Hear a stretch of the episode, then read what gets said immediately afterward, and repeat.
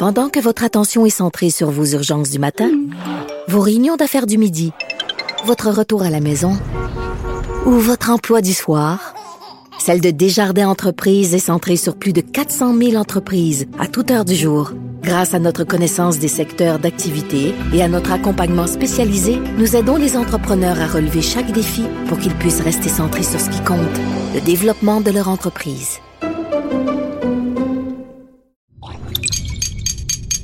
Cube Radio. Il connaît tous les dessous de la politique. Chef du bureau d'enquête de l'Assemblée nationale. Antoine Robitaille. Là-haut sur la colline. Là-haut sur la colline. Cube Radio. Bon lundi à tous. Aujourd'hui à l'émission, Dominique Anglade, la chef du Parti libéral du Québec, réagit à la décision du ministre des Finances d'ordonner un audit externe sur la gestion des casinos à l'Auto-Québec après les enquêtes de notre bureau d'enquête. On lui parle aussi de la vente d'Element AI, une entreprise spécialisée en intelligence artificielle à Montréal qui vient de passer aux mains d'une firme américaine. Mais d'abord, mais d'abord, c'est lundi, jour de chronique consti avec un invité spécial. On s'érotise une question constitutionnelle à la fois. La traduction constitutionnelle. La question constitutionnelle. Et bonjour Patrick Taillon, Bonjour Antoine. notre chroniqueur constitutionnel et accessoirement professeur de droit à l'Université Laval. C'est une chronique un peu spéciale. Aujourd'hui, on a un invité, Maxime Saint-Laurent Laporte, invité donc, mais qui est accessoirement aussi ancien président de la Société Saint-Jean-Baptiste de Montréal. Bonjour. Bonjour.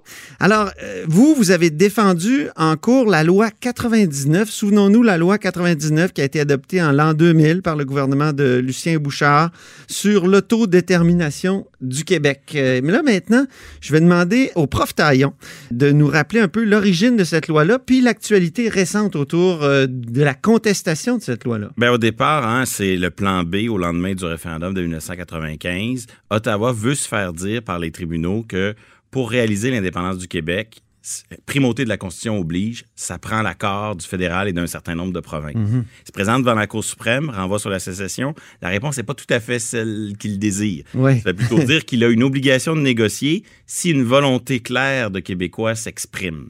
On ne sait pas c'est quoi la volonté claire. On sait que c'est pas quantitatif, c'est une série de facteurs. Donc, s'ensuit deux lois. C'est le fameux 50 plus 1, ça, non? Oui, le mais débat autour la, de... la Cour suprême dit à l'époque que c'est pas une majorité quantitative, que c'est plutôt qualitativement qu'il faut apprécier. C'est ça. C'est sur le Donc, terrain deux- politique que ça serait. Deux lois vont suivre pour essayer de donner un sens à cette obligation de négocier Ouais. suite à une volonté claire. D'abord, 2000, loi de clarification ou loi sur la clarté référendaire, euh, le, le testament politique de Stéphane Dion, Mhm. Oui. qui fait adopter une loi pour donner un rôle un peu à la Chambre des communes dans l'appréciation de la clarté, puis essayer de limiter l'obligation de négocier si les conditions de clarté sont pas réunies. Québec réplique à ça, à l'époque, le ministre responsable des Affaires intergouvernementales est Joseph Facal, avec cette loi 99 euh, qui vise à réaffirmer les droits euh, du peuple et de l'État euh, québécois. Tout ça est contesté immédiatement par, ben immédiatement, dans les mois qui suivent, par euh, M. Anderson. Keith Anderson, qui est l'ancien chef du parti Égalité ici à Québec. Et ça nous, ça, ça dure des mois, des années, des années. Euh, le dossier est un peu réactivé à un moment donné quand Ottawa décide de se, de se faire intervenant dans le dossier. Mais oui, il Et ça- participe à la contestation. Et ça mène en ouais. 2018 à une décision de la juge Mme Claude Dallaire qui confirme la validité de la loi québécoise. Et c'est ce, ce jugement qui était débattu la semaine dernière en cour d'appel OK. du Québec devant une formation de trois juges et où euh, maître Maxime Laporte a, a plaidé au nom de la de la société Saint-Jean-Baptiste euh, une position légèrement différente de celle de Québec mais qui consiste à défendre la, la constitutionnalité de la loi.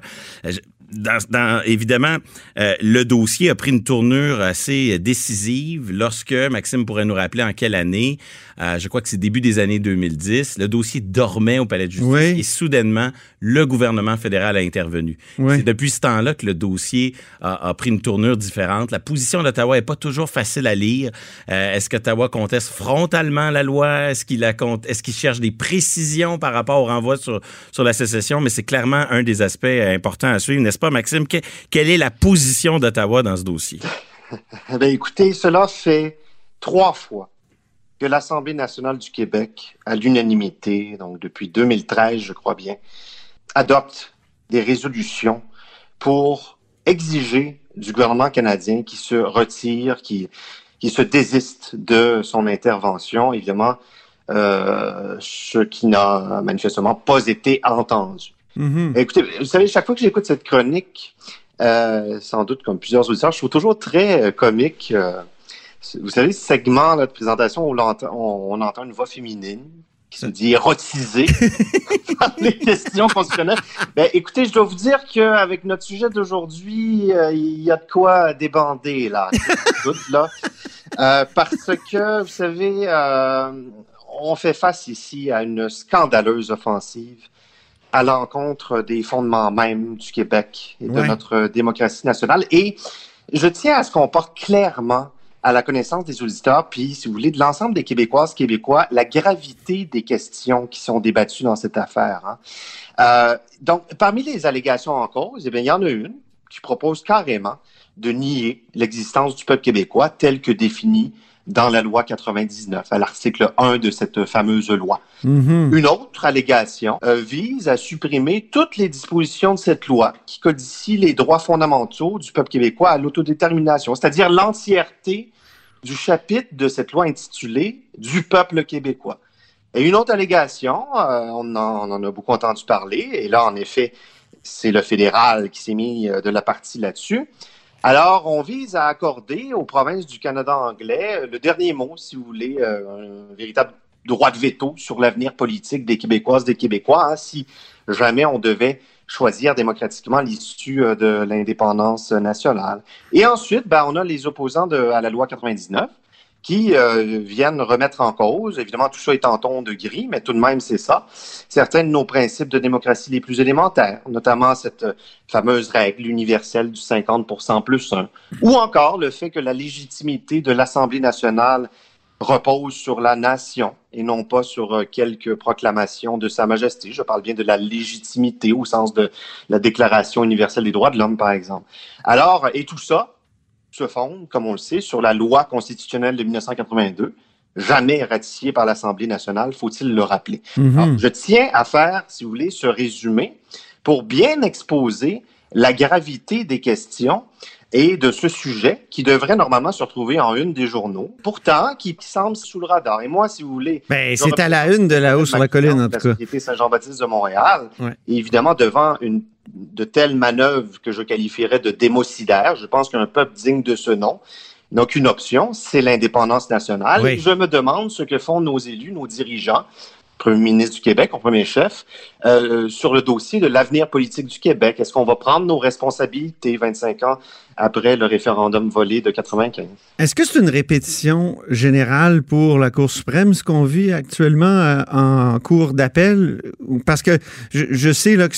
Il y, a- un juge qui a dit ça récemment à propos du procès de la loi 21 qui disait ben, de toute façon, euh, on va se retrouver tous en Cour suprême. Est-ce que c'est, c'est- ce sera le cas de la loi 99? euh, Patrick Ben, ou Maxime, je sais j'ai pas qui de veut boule répondre. de cristal. Mais Non, ce que je veux dire, Le- c'est que euh, manifestement, ça fait partie des, euh, des intentions là, de, euh, de, de- du demandeur, là, qui était maintenant l'appelant, là, M. Henderson, puisque, euh, si vous voulez, à la suite du, euh, du jugement de première instance en Cour supérieure, il a voulu demander au gouvernement fédéral de renvoyer directement la question à la Cour suprême. Donc, Ah oui. enjamber, si vous voulez, le, la, la Cour d'appel et le processus judiciaire normal. Et puis, euh, bon, le gouvernement canadien n'a pas, euh, n'a pas répondu favorablement à cette, euh, cette demande plutôt politique. Et donc, il est clair que l'intention de M. Anderson, c'est de porter le dossier jusqu'au plus haut échelon judiciaire de ce pays. Il y, aura, il y Taillon? aura une décision après l'audition de, de cette semaine, Ouais. probablement d'ici 12 mois. Et ensuite, il n'y a pas de doute sur la volonté des partis en présence d'amener le dossier en Cour suprême, mais c'est sujet à une permission de la part de la Cour Exact. suprême. Oui. Alors On là, sait que ça- ne fonctionne pas toujours. ça là. fonctionne pas toujours. Patrick Taillon euh, a contesté la loi sur euh, la succession royale. j'ai écouté personnellement en temps Oui. de pandémie et ça, ça arrive évidemment que euh, la Cour suprême décide de ne pas entendre l'affaire. Alors, c'est ça qu'il faudra voir. Est-ce que la Cour suprême va refuser une permission d'en appeler dans un dossier qui oppose Québec et Ottawa sur des dossiers aussi fondamentaux et euh, des partis civils comme la Société Saint-Jean-Baptiste et puis les Mhm. Monsieur Anderson, euh, c'est difficile à prévoir. Mais chose certaine, le débat n'est pas clos. Il va y avoir la décision de cour d'appel. Et, et ce qui est intéressant avec les, les intervenants, c'est que d'une certaine manière, il y a toute une gradation de d'arguments dans le sens où le discours porté par Maxime, maître Maxime Laporte puis la SSJB à la défense de la loi n'est pas exactement le même que celui de Québec. Dans mes mots, j'oserais dire que Québec joue la trappe, joue prudent. Leur discours consiste à dire notre loi n'est pas inconstitutionnelle. Ouais. Là où la SSJB joue euh, beaucoup plus à l'offensive en disant Le Québec a des le- droits. Le Québec est un peuple et le Québec a des droits. C'est pas tout à fait le même discours. Et on voit le même genre de subtilité entre le discours de M. Anderson et le discours euh, des procureurs fédéraux. Qui dit que c'est une déclaration d'indépendance déguisée? Ah oui, un peu, eux, ils euh, sont très, euh, comme, comme l'a indiqué Maxime Ça, Laporte. Anderson, euh, oui. Oui, oui. Alors eux, que le gouvernement du Canada, euh, Ils veulent, ben, la position d'Ottawa, elle est très inconstante. Par moment, on voit qu'ils cherchent à obtenir une réécriture du renvoi sur la sécession pour préciser les passages qui leur déplaient. Ah Et oui. par moment, ils cherchent un, un profond durcissement du- du- de la question, de l'état de la question, notamment en exigeant euh, qu'on qu'on dise quelle procédure devrait-on suivre en cas de sécession. Ce qu'ils veulent pour eux, c'est minimiser l'obligation de négocier. L'obligation de négocier, pour eux, est un embarras. Plus elle sera euh, restreinte, Ouais. plus ils pourront s'asseoir sur leur droit de veto, entre guillemets, euh, plus ce sera euh, une position qui leur sera favorable. c'est ça. Maxime? Ben, euh, c'est ça. Quant à la distinction peut-être euh, à faire entre la position euh, du gouvernement du Québec euh, et celle de la Société Saint-Jean-Baptiste que j'ai l'honneur de représenter. Écoutez, évidemment, ces deux positions, je dirais, euh, s'harmonisent. Elles vont, elles vont dans le même sens. Tous deux, nous défendons, euh, il va sans dire, euh, la validité euh, de la loi 99. Mais notre angle est celui euh, euh, qui plaide en faveur du statut et des droits de ce peuple qui sont clairement édictés dans cette loi. En fait, il- le peuple québécois se révèle la substantifique moelle des dispositions euh, en, en cause. Là. Mhm. Vous savez, euh, comme je le disais plus tôt, euh, toutes les, les dispositions du chapitre de cette loi qui est intitulé Du peuple québécois sont attaquées. Il est clairement question des droits des peuples, des droits du Mm. peuple québécois à disposer de lui-même. Donc, oui.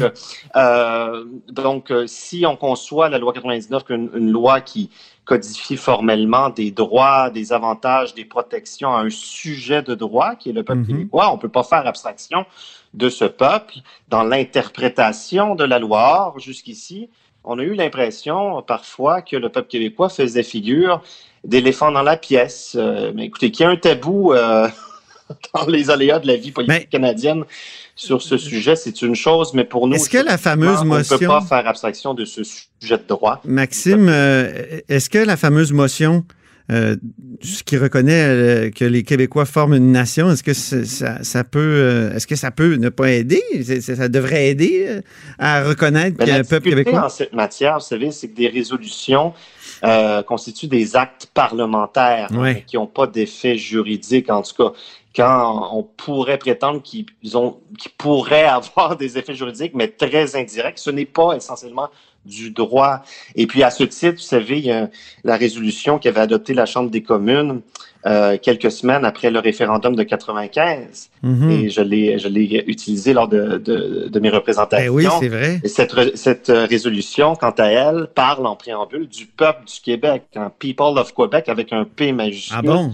Alors, et c'est le même terme, on parle du peuple, le- du peuple québécois dans la, la- la loi 99, mais on sait bien que la, la, la, fameuse motion adoptée au temps de M. Harper, là, dans les années 2000, elle est très alambiquée, Oui. d'autant d'autant plus que dans sa version anglaise, on n'a pas traduit euh, euh, les mots québécois, québécoises par Québecers, comme c'est euh, la règle classiquement. On, a plutôt traduit ça par québécois, québécois Ah en oui. anglais, vous voyez. Donc, euh, ça, ça jette le doute un peu sur, euh, sur la valeur de cette résolution-là et son objet. Faudra suivre la, Oui. la suite, mais c'est pas juste important par rapport où le Québec s'en va et son droit à l'indépendance, c'est aussi important par rapport à qu'est-ce que nous sommes à l'intérieur du Canada, donc sommes-nous un peuple ou non, Oui. et quelle est notre capacité à définir nos propres institutions, parce que cette loi, c'est un peu la constitution interne du Québec Ben oui. à l'intérieur du Ou Québec. l'embryon de constitution? L'embryon. Ben, a- cette loi-là, elle, a été- elle a été qualifiée de loi fondamentale Oui. par la, la juge de première instance. En tout cas, certainement, elle, elle contient des dispositions de droits fondamentaux, qui, qui, qui est les droits civils et politiques fondamentaux Bien. des peuples, appliqués au peuple québécois. Évidemment, euh, nous, on pense que la seule réponse à, à ces, euh, ces attaques euh, Mhm. qui, qui, qui n'en cessent plus et qui, qui n'en finissent plus depuis toujours, c'est l'indépendance. Oui, Mais ça. je réitère que les résolutions unanimes qui ont été adoptées par l'Assemblée nationale ont été adoptées par euh, tous les partis confondus, fédéralistes. Mais la loi euh, 99 n'a pas été adoptée de façon unanime. Il y avait- Non, mais en effet, les Oui. libéraux s'étaient opposés à l'époque, mais on peut dire qu'ils l'ont finalement ratifié à travers ces trois résolutions, Très bien. euh, la dernière ayant été adoptée la semaine dernière. Merci beaucoup, Maxime Saint-Laurent Laporte, avocat et euh, ancien président de la Société Saint-Jean-Baptiste de Montréal. Merci beaucoup, Patrick Taillon, Au plaisir. notre chroniqueur constitutionnel et accessoirement professeur de droit à l'Université Laval. Vous êtes à l'écoute de là-haut sur la colline.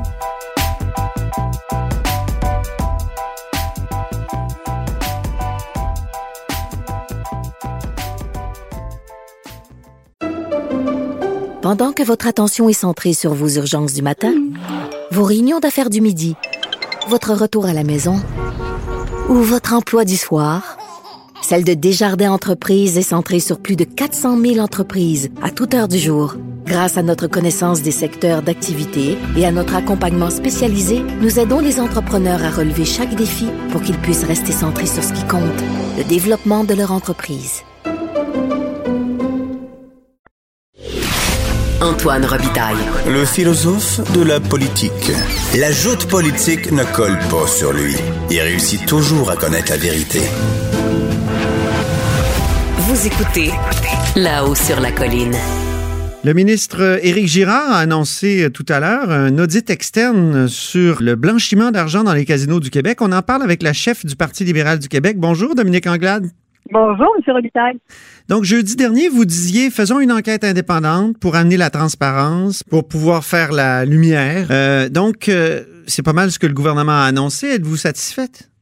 En fait, c'est un premier pas, mais c'est pas ce que le gouvernement a annoncé. Le gouvernement a annoncé une enquête publique indépendante. Il a annoncé qu'il y aurait un rapport qui serait euh, disponible euh, avec un vérificateur externe, mais ce n'est pas une commission d'enquête publique indépendante parce que justement, on n'a pas toute la transparence sur les personnes qui vont être invitées à, à témoigner, sur les experts qui seront consultés, sur les recommandations. Donc, justement, on pense qu'il faut aller plus loin sur cet enjeu qui est la question du blanchiment d'argent. Et euh, Mhm. encore une fois, je trouve que le gouvernement ne fait pas le choix de la transparence dans, dans, dans ce dossier-là, alors que ce serait si simple de le faire. Ce serait si simple de faire une commission euh, d'enquête euh, publique indépendante.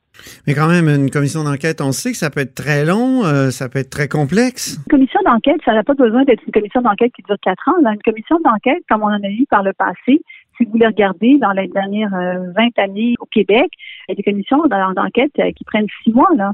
Ça se fait de manière rapide. Les- lesquelles, par exemple? J'ai comme un blanc. Il y en a, euh, il y en a une. il y en en fait, je, je on les a même répertoriées. Fait qu'on pourrait vous envoyer les, euh, euh, les listes. Mais la, la seule qui a duré quatre ans, c'est celle qui est euh, Charbonneau. Mhm. Charbonneau qui a duré quatre ans. Mais si vous regardez toutes les autres, euh, dont les noms m'échappent présentement, mais il y en a toutes les autres qui ont précédé depuis 2000, en moyenne, elles durent un an. Euh, les commissions d'enquête indépendantes et il y en a il y en a même qui ont duré six mois. Alors si vous allez si vous retracez ce qui a été fait euh, dans Mhm. ces commissions d'enquête là, on est capable de le faire de manière euh, euh, de manière rapide. Puis je vous dirais que lorsqu'on compare avec la commission Collins qui a été faite en Colombie-Britannique, euh, qui elle est une commission justement sur la question des euh, sur la question des du blanchiment d'argent, ben là on peut trouver quelque chose de Ben oui. trouver quelque chose. Pourquoi ça avait été déclenché, d'ailleurs, la commission Collin? Moi, j'ai appris son existence euh, aujourd'hui. Euh, et Ben, est-ce qu'il y a eu un scandale de- du même type, de, de la même amplitude? Ben, il y a eu des enjeux. Ben, il faut dire qu'en Colombie-Britannique, par contre, ce n'est pas euh, l'État qui gère qui gère les, euh, les casinos, donc c'est pas exactement la même euh, c'est pas exactement la même chose que l'on retrouve au Québec. Par contre, ils ont commencé à voir qu'il y avait vraiment des enjeux de crime organisé qui, qui émanaient de tout ça, puis ils se sont dit, ok, est-ce que à ce moment-là, on l'élargit de manière à inclure le blanchiment d'argent pour la province? Et c'est ce qu'ils ont fait. Et en faisant ça, ils ont découvert des choses, euh, puis ils se sont dit, bon, ben finalement, il y a plusieurs recommandations. Une chose qu'on a fait ça parce qu'il y a plusieurs recommandations qu'on est capable de mettre de l'avant.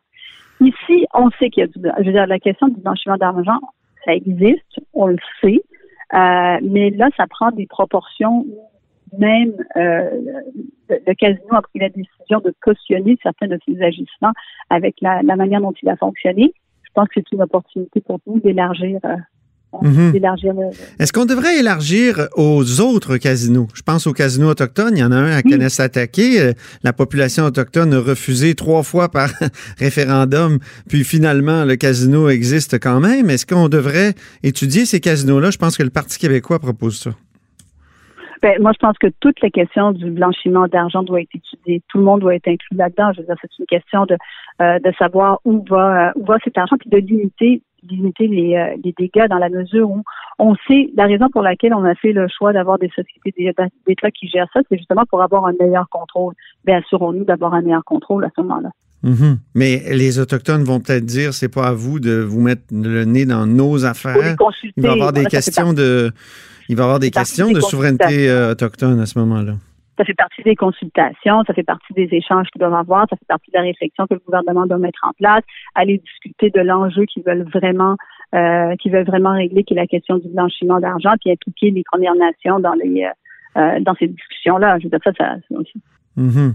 Parce que comme vous le disiez dans votre point de presse, je crois jeudi, ce qui est nouveau ici, c'est tout tous les avantages qu'on essaie de donner aux gros parieurs. Et, c'est là qu'il y a une espèce de, fréquentation malsaine entre l'État et euh, les, gros parieurs, puis des gens qui, blanchissent de l'argent. Mais ça, c'est un peu la réaction des casinos d'État face à la concurrence qu'il y a sur son territoire, euh, celle des casinos autochtones. Ben, ça, ça euh, je veux dire, on peut on peut spéculer sur la raison pour laquelle euh, pour, les, pour lesquels il y a eu ces agissements-là. Mais une chose est sûre, c'est qu'on peut pas les cautionner. On ne peut mhm. pas cautionner ces ajustements-là. Euh, c'est pas parce que c'est une société d'État et qui, euh, qui rapporte des sous à l'État qu'on qu cautionne mhm. tous les agissements qui sont faits dans les casinos. Ça, c'est pas acceptable. Il y a une manière, je veux dire, il y a quand même une manière de gérer, euh, de, de, gérer l'argent des contribuables. Est-ce qu'il faut que la direction soit suspendue? Il y a Québec solidaire qui dit, pendant l'enquête, là, il faudrait au moins suspendre la direction de, de l'Auto-Québec? Euh, alors, je, je, je, disais vendredi, c'est que pendant le, pendant qu'il y a euh, clarification d'un certain nombre de choses, euh, est-ce que ça doit être pendant toute la, commission euh, indépendante? Ça, c'est une autre question. Mais le casino est enfermé présentement. Mm-hmm. euh, pourquoi ne pas profiter pour faire la lumière sur un certain nombre de choses, notamment les agissements des, des, dirigeants, puis de voir s'il y a matière à suspension ou pas? Encore mm-hmm. une fois, c'est ça, c'est une discussion qui devrait qui devrait avoir lieu présentement moi, je suis très consciente du fait qu'on a des, personnes qui sont employées par le casino, qui s'attendent à retrouver leur emploi, puis ça, suis, je suis très sensible également à ça. Mais puisqu'il est fermé présentement en temps de COVID, profitons de ce moment-là pour euh, faire la lumière puis voir de quelle manière est-ce que la direction devrait considérer. Une chose est claire, c'est que les réponses ont été fournies par mhm. euh, la directrice de l'Auto-Québec étaient loin d'être satisfaisantes. C'est un euphémisme quand je dis ça. Là, c'était c'était vraiment quelque chose. Euh, c'est assez sidérant comme réponse ce qui a été ce qui a été fourni comme comme explication. Bien, maintenant parlons de Element AI. On vient d'apprendre que cette entreprise montréalaise-là, qui est c'était une jeune pousse qui a beaucoup été aidée par les gouvernements, qui produisait pas beaucoup de, qui avait pas vraiment de produits en vente. C'était beaucoup euh, une firme d'intelligence artificielle euh, qui faisait beaucoup de recherches. Et on vient d'apprendre que ça a été vendu. Vous tweetez tout à l'heure euh, que c'est François Legault n'a rien fait pour éviter un exode de notre expertise québécoise en matière d'intelligence artificielle. vous, vous auriez fait quoi au pouvoir pour ah, empêcher Hmm? Je vais vous dire, l'intelligence artificielle, ça a été ça a été notre gouvernement. Vous avez sans doute entendu parler d'intelligence artificielle et des investissements importants sur notre gouvernement parce qu'on a décidé d'investir de manière massive dans ce domaine-là. Il n'y avait pas un 100 euh, millions à un moment donné, il me semble qu'il y avait un truc ben géant. là, oui. C'est ça. Ben oui, tout à fait. Et ça, c'était, c'était au moment où on disait il y a une opportunité extraordinaire de se positionner sur la scène internationale et d'aller chercher des cerveaux. Il faut comprendre qu'originellement, l'objectif de tous les investissements qui ont, qui ont été faits, c'était d'aller recruter du talent, d'aller chercher des joueurs à l'international, d'aller développer des joueurs au Québec avec nos universités, puis de les retenir ici. Alors, tout le travail que l'on fait, tout le travail qui a été fait euh, pour justement créer cette grappe, pour investir, ça, c'est un exemple concret où jamais qu'on aurait dû laisser partir une telle expertise parce que ce que l'on perd au-delà de, de, de au-delà de, euh, d'une compagnie, ce que l'on perd, c'est le talent qui est associé Euh, Oui, mais là, Madame Anglade, dans l'article de Radio-Canada qui euh, présente cette vente-là, on dit qu'il y aura euh, 200 employés de plus à Montréal qui vont être envoyés ici par ServiceNow qui achète euh, Element AI. Alors, avant de dire, avant de dire ça, l'intelligence, la propriété intellectuelle, elle appartient à qui? Mhm. Elle va appartenir à qui la propriété intellectuelle? Elle va pas appartenir, elle va pas appartenir au Canada là. Le- elle va appartenir à une firme qui est californienne. Et l'avantage d'avoir euh, une entreprise québécoise qui est, euh, qui est, qui est basée ici, c'est justement de continuer à développer le talent Mm. puis de maintenir l'intelligence, la, la propriété intellectuelle. C'est frustrant un peu parce qu'on a mis beaucoup d'argent là-dedans dans Element AI, puis là, euh, il y a des gens qui vont, il y a des gens qui ont des actions, qui vont faire beaucoup de sous avec ça. Puis est-ce que l'État devrait essayer de récupérer ses billes? Ben, c'est sûr que les moi, moi, dans ce cas-ci, là, parce que c'est un c'est un domaine qui est stratégique aussi. C'est un domaine. On a fait le choix de- de- d'investir de, manière importante en recherche et en innovation. Ça a fini par donner des résultats.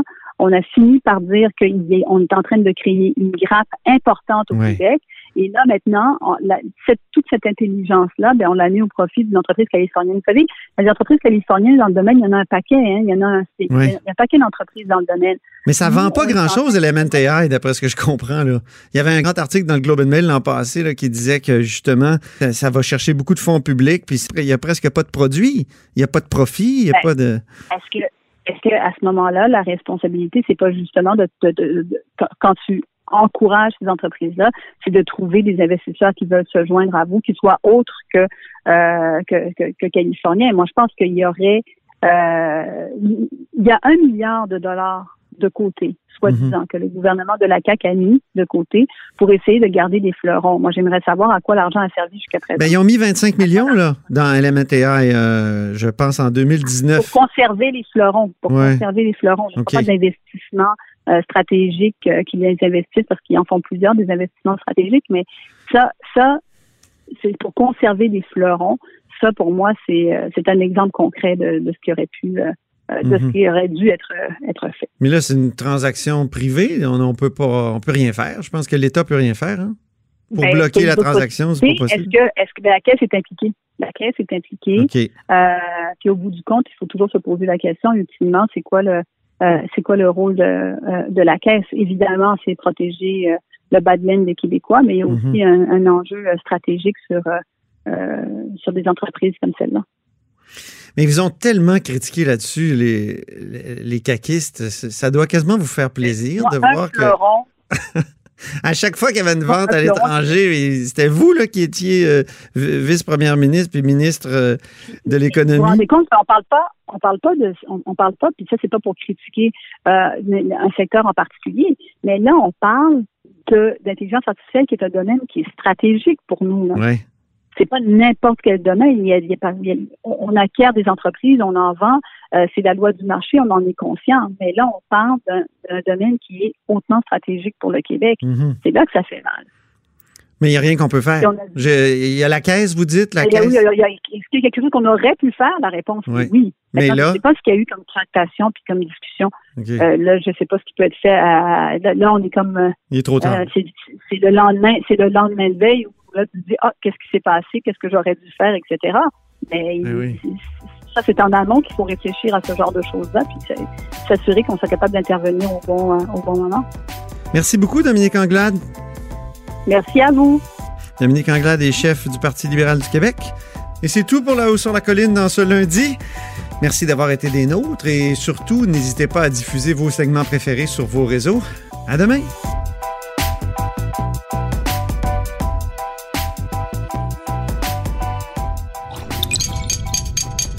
Cube Radio.